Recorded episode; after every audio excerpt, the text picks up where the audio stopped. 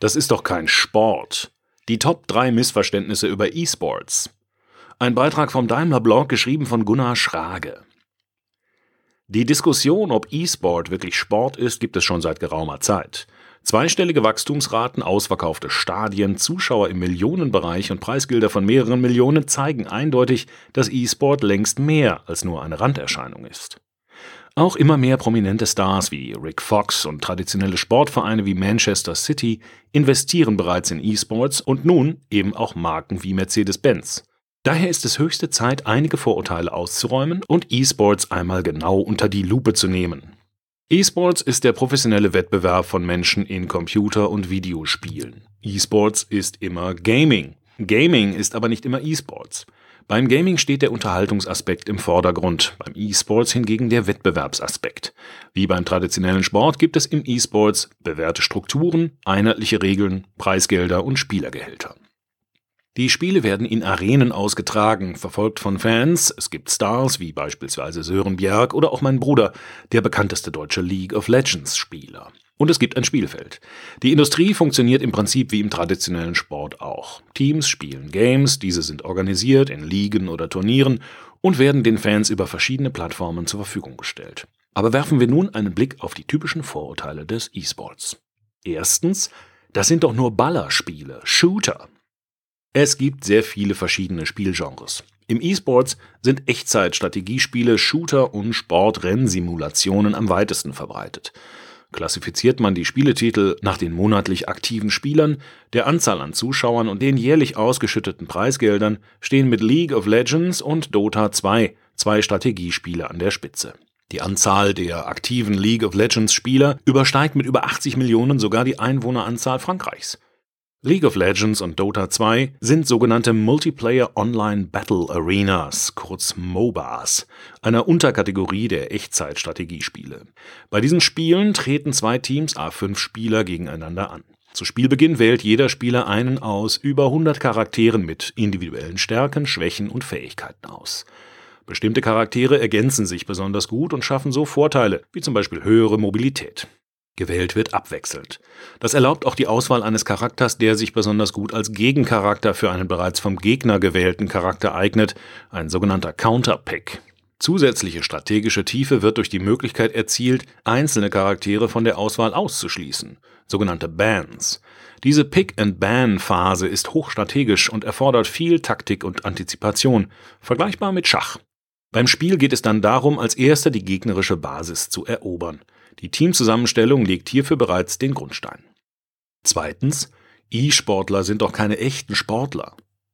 Für E-Sportler stehen nicht nur körperliche Ausdauer oder Kraft im Mittelpunkt, sondern die geistigen Anforderungen, welche die des klassischen Sports in Teilen deutlich übersteigen.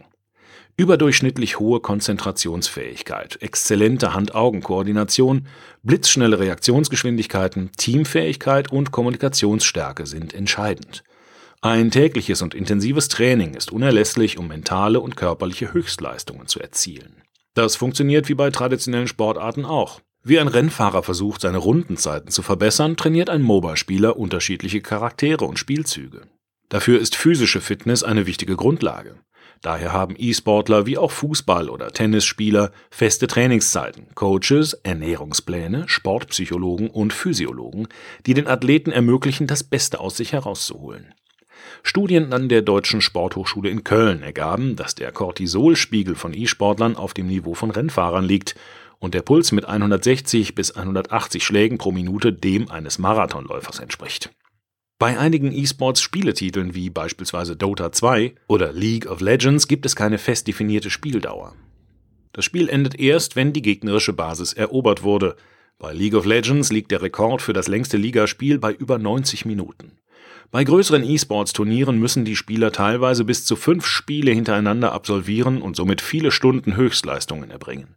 Die hohen Anforderungen an die E-Sportler zeigen sich auch an der kurzen Karrierelaufbahn. Ab Mitte 20 lassen Reaktionsgeschwindigkeit und Konzentrationsfähigkeit nach, was dazu führt, dass die Spieler trotz größerer Erfahrung mit den jüngeren Spielern kaum mithalten können. Drittens.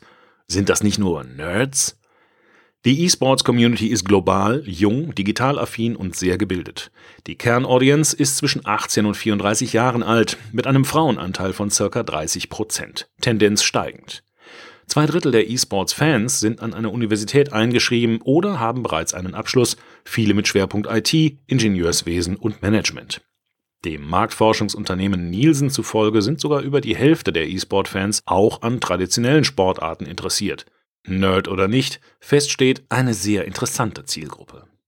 Wir von Mercedes-Benz haben das immense Potenzial der Branche schon früh erkannt und sind als erster Automobilhersteller bereits 2017 in den E-Sports eingestiegen. Mit dem Engagement erweitern wir unser Sponsoring-Portfolio zukunftsorientiert. Als global agierende Marke wollen wir uns neuen Zielgruppen öffnen, so Britta Seeger, Vorstandsmitglied der Daimler AG, verantwortlich für den Mercedes-Benz Cars Vertrieb. Unser Ziel ist es, E-Sports weiter voranzutreiben und Mehrwert zu generieren, indem wir beispielsweise unsere Mobilitätslösungen anbieten und neue spannende Formate etablieren. Die ESL, eine der ältesten und größten E-Sports-Organisationen weltweit, stellt für uns den idealen Partner dar. Die Partnerschaft umfasst vier große Dota 2 Events der internationalen ESL One Turnierserie. Im Rahmen der Turnierserie stellen wir den Teams einen komfortablen Mercedes-Benz Shuttle Service zur Verfügung und haben ein neues Format eingeführt, die Auszeichnung des Mercedes-Benz Most Valuable Player, bei dem der beste Spieler des Turniers von der Community und einer Fachjury gewählt wird. Der Gewinner darf sich einen brandneuen Mercedes-Benz im Wert von bis zu 50.000 Euro konfigurieren und bekommt im Rahmen der Siegerzeremonie einen maßgefertigten MVP-Pokal überreicht. Mit der Verlängerung und dem Ausbau unserer Partnerschaft mit ESL wollen wir E-Sports nun auch auf nationaler Ebene weiter ausbauen. Das Engagement im Rahmen der ESL One Dota 2 Turnierserie als Premium-Partner und die Auszeichnung des Mercedes-Benz MVP bleibt weiterhin bestehen.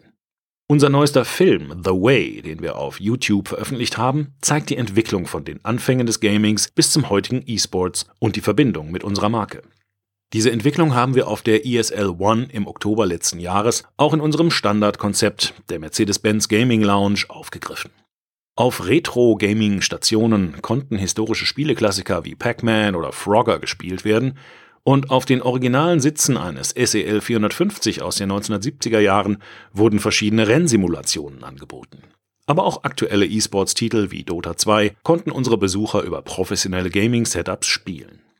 Außerdem haben wir zu Beginn des Jahres 2019 die Beteiligung an SK Gaming, einem der erfolgreichsten E-Sports-Organisationen weltweit, mit eigenen Teams unter anderem in League of Legends, FIFA und Clash Royale bekannt gegeben.